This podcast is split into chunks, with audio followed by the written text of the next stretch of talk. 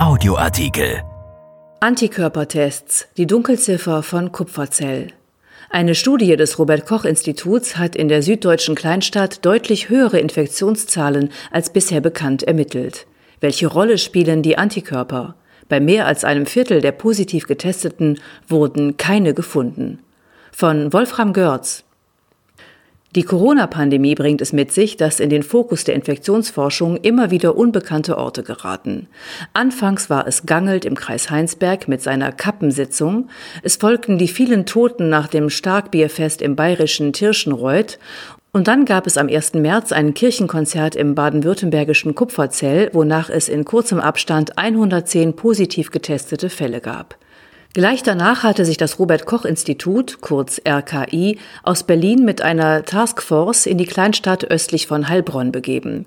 Jetzt hat die Arbeitsgruppe Corona Monitoring Lokal erste Ergebnisse vorgelegt.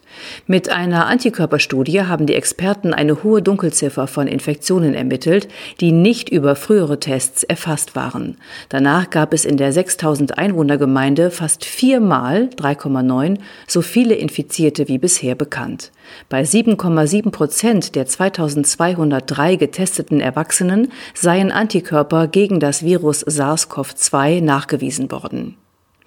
Immer stärker rücken Antikörpertests in den Vordergrund.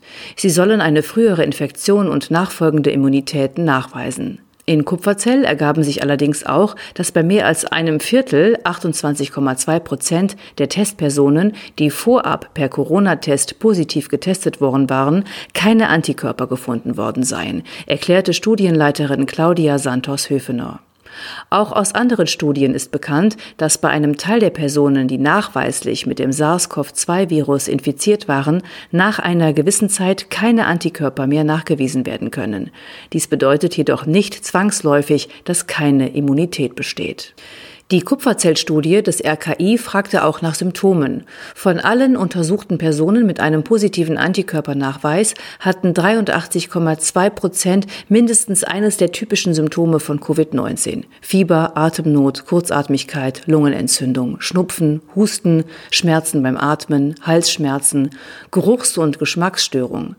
16,8 Prozent blieben symptomfrei. Das freilich passt ins Bild, dass die Forschung mehr und mehr über die Antikörperstrategie der menschlichen Immunabwehr gewinnt. Und dieses Bild lässt, um es vorsichtig zu sagen, erheblichen Interpretationsspielraum. Viele Patienten erkranken gar nicht oder nur gering, obwohl sie nachweislich infiziert sind. Bei ihnen hat das Immunsystem offenbar schnell und effektiv gearbeitet. Es arbeitet in Etappen bei seinen Aufgaben, körperfremde Erreger, die auch Antigene genannt werden, zu identifizieren und zu ihrer Abwehr spezifische Antikörper herzustellen. Sie werden Immunglobuline, kurz IG genannt. Sie unterscheiden sich in ihrem Aufbau und in ihrer Funktion und werden in Klassen eingeteilt. Die früh im Infektionsverlauf bereitgestellten IgM und IgA-Antikörper sind spezialisiert auf Keime auf den Schleimhäuten, etwa in Nase und Rachen. Sie können Coronaviren effektiv abfangen, wenn sie den Körper in nur geringer Viruslast erreichen. Erst einige Wochen später bildet der Körper in großer Menge die sogenannten IgG-Antikörper. Haben nun IgM und IgA bei milden Corona-Fällen bereits heilend gewirkt, fährt der Körper die IgA-Antikörper möglicherweise erst gar nicht hoch.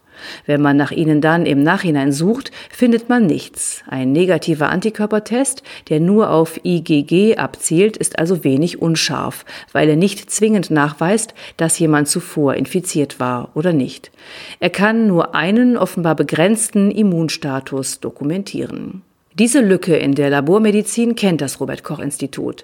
Es gebe halt, sagte ein Sprecher unserer Redaktion, immer noch Messunsicherheiten, an denen man arbeite. Bei Antikörpertests auf IgA und IgM seien diese Unsicherheiten allerdings noch größer. Ein Artikel von Wolfram Görz erschienen in der Rheinischen Post am 15. August 2020 und bei RP Online. RP Audioartikel. Ein Angebot von RP Plus.